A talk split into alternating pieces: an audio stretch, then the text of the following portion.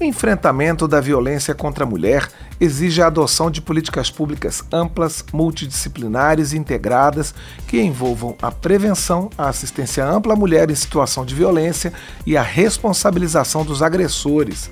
Essa é uma das conclusões do relatório final da Comissão Externa da Câmara, que analisou o combate à violência doméstica contra a mulher. O texto foi aprovado ontem pelo colegiado.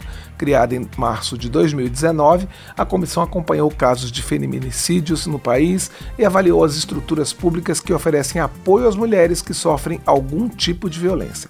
A relatora, a deputada Tabata Amaral, do PSB de São Paulo, já está na linha com a gente para comentar alguns pontos do seu relatório. Bom dia, deputada. Obrigado pela sua participação aqui no painel eletrônico. Bom dia, Cláudio. Bom dia a todos que estão nos acompanhando. É um prazer. Deputada, eu queria começar por essa questão da prevenção, que é uma questão difícil, principalmente porque esse, esse tipo de, de violência é cometida em âmbito privado. Né? Que tipo de políticas públicas vocês constataram que podem ser desenvolvidas ou que já existem podem ser melhoradas em relação à prevenção? Quando a gente fala sobre violência contra a mulher, em todas as suas formas, e é importante destacar que o relatório é, e o nosso trabalho ele não se restringiu apenas à violência é, doméstica contra as mulheres, ao feminicídio, mas também à violência obstétrica. Também falamos sobre toda a forma de violência que nossas crianças sofrem. E o primeiro passo para a gente poder enfrentar esses crimes, poder enfrentar essa situação tão grave, é a gente entender que existe um tabu. É a gente entender que muitas pessoas elas não denunciam, elas não buscam ajuda porque elas foram criadas em um contexto que normaliza aquela violência, porque elas têm medo de serem revitimizadas durante um processo, questionadas, acusadas de todo tipo de coisa, e porque elas têm medo disso não sendo levado adiante, o agressor tem ainda é, mais disposição de cometer o crime. Então a gente precisa falar sobre isso. A gente pode falar sobre isso em políticas educacionais, então, tem muitos projetos aqui na Câmara que falam sobre a importância da gente debater a Lei Maria da Penha na escola. A gente precisa falar sobre isso em campanhas públicas, mas nós também precisamos preparar os nossos servidores públicos da área da segurança, da área da saúde, para que possam acolher essas mulheres. Para que, ao receber uma denúncia, ao ver o indício, possam buscar mais informações, possam agir seguindo protocolos. Então, para não me alongar ainda mais, precisamos de educação, precisamos de campanhas, precisamos de uma estrutura pública preparada para acolher, para dar encaminhamento a essas denúncias. Deputada, a senhora começou a falar em questão de, de, crianças e um dos itens que vocês destacam é a questão da, do abuso da violência sexual contra a mulher, entendendo a mulher, infelizmente, a partir de idades muito é, é, precoces, né? crianças, adolescentes. Como combater especificamente a violência sexual? Infelizmente, mais da metade dos estupros que acontecem no Brasil são com meninas com menos de 13 anos de idade. Então, talvez seja uma das mazelas maiores do nosso país e a gente ainda faz muito pouco enquanto sociedade para enfrentar. Só para as pessoas terem uma ideia, entre março de 2020 e dezembro de 2021, foram mais de 100 mil meninas e mulheres que sofreram violência sexual. E aí eu vou falar um pouco é, desse arcabouço de, pra, pra, que tem que estar preparado para acolher. Um dos principais canais de denúncia de abuso sexual infantil são as próprias escolas. Então a gente vê que professores, diretores, quando estão preparados, quando estão empoderados para lidar com isso com segurança, são um canal muito importante para identificar que uma criança está agindo de forma diferente, para identificar uma marca. Então, é claro que tem muito que a gente pode fazer ainda para aperfeiçoar a legislação existente, mas é muito importante que a gente entenda que a gente não está chegando nessas pessoas. E a gente não vai chegar enquanto a gente não mudar a nossa cultura em torno desses crimes, enquanto a gente não tiver profissionais que estão na ponta, enfermeiros, policiais, professores, preparados para identificar e sabendo como devem agir. Deputada Tabata, dentro desse problema maior que é a violência contra a mulher, ah, vocês identificaram é, itens como dependência econômica e racismo estrutural como é, itens que acabam agravando essa situação, não foi? Exato. Toda vez que a gente fala de uma violência, é importante que a gente olhe para os recortes e entenda para que a gente possa solucionar, para que a gente possa enfrentar que de forma consistente mulheres negras sofrem mais, mulheres trans sofrem mais. Então, para trazer apenas alguns dados, a gente viu cair o número de feminicídios contra mulheres brancas, mas no mesmo período o número de feminicídio contra mulheres negras aumentou.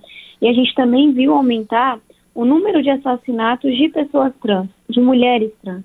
Então, obviamente, a gente não pode ignorar esses recortes e a gente precisa entender que a luta contra a violência contra a mulher, ela é indissociável da luta contra o racismo, ela é indissociável da luta contra a LGBTfobia. E aí, vou reforçar, a gente sente muita falta de protocolos Brasil afora, de que uma delegacia que está na periferia de São Paulo e uma de delegacia que está em uma comunidade ribeirinha no interior do Amazonas, que qualquer pessoa, qualquer policial, qualquer servidor público que esteja ali esteja seguindo o mesmo protocolo, esteja fazendo as mesmas perguntas, tenha sido treinado para conseguir ter esse recorte, para conseguir ter esse olhar, para entender que a mulher negra, que a mulher trans, para ficar com esses dois exemplos, que a mulher com deficiência são muito mais vulneráveis a esse tipo de violência.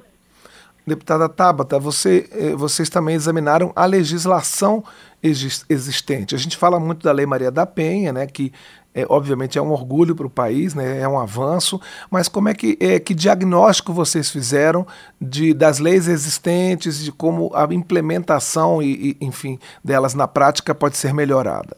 A comissão, inclusive, para já me adiantar, no começo do próximo ano, é, a gente está tá se organizando para apresentar um conjunto de projetos de lei autorados por todos que fazem parte da, da nossa Comissão Externa de Combate à Violência contra a Mulher, justamente para preencher essas lacunas que nós identificamos, seja em uma visita, em loco, seja por meio de um requerimento, seja uma audiência pública.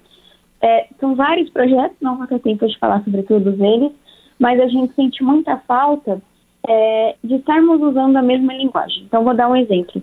Quando a gente fala sobre a violência obstétrica, então as mulheres que durante o parto sofrem todo tipo de assédio e violência, não existe hoje uma definição comum.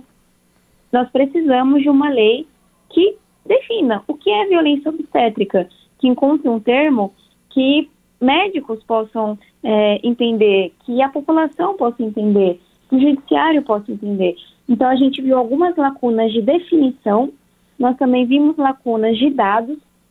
Foi muito difícil é, produzir alguns desses dados e a gente contou muito com secretarias estaduais, mas que fazem medições muitas vezes usando parâmetros completamente diferentes. A gente também vê, é, sente falta de sistemas mais unificados, até para que as medidas protetivas possam ser respeitadas, possam ser acompanhadas usando dados, usando ciência, usando posicionamento por GPS.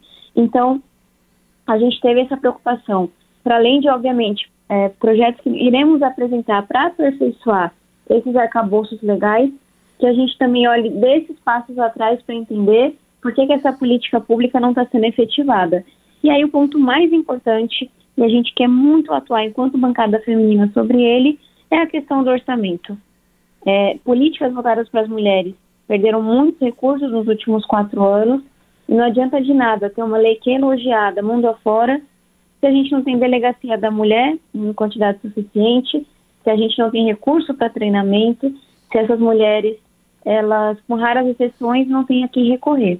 Deputada, só para a gente encerrar, é, tem uma violência, enfim, um tipo de violência contra a mulher dentro desse escopo maior que é bem mais difícil de ser tipificada, com, é, é, identificada e combatida, que é a violência psicológica. Vocês também se debruçaram sobre esse tema. Exato, e a gente fez questão de é, colocar no relatório, assim como a Lei Maria da Penha já traz, que a violência física ela é acompanhada e muitas vezes precedida de outros tipos de violência, como a violência psicológica. E aí acho que vale é, dizer do orgulho que eu tenho da nossa bancada feminina, que nos últimos quatro anos aprovou legislações muito importantes, como a Lei Marie Ferrer, como um projeto que destina pelo menos 5% do Fundo de Segurança Nacional. Fui relatora desse projeto para políticas voltadas para as mulheres. E nós também temos uma lei hoje tipificando a violência psicológica, o que é um grande avanço. O primeiro passo é a gente dizer isso é um problema, está aqui a definição do problema, agora a gente precisa solucioná-lo. Nós conversamos aqui no painel eletrônico com a deputada Tabata Amaral, do PSB de São Paulo, sobre o relatório da comissão externa que apurou como combater a violência contra a mulher no Brasil. Deputada, eu gostaria de agradecer mais uma vez a sua participação no painel eletrônico e parabenizar vocês pelo trabalho feito. Muito obrigada, Cláudio. Bom trabalho para você também. E, de novo, nosso trabalho continua ano que vem.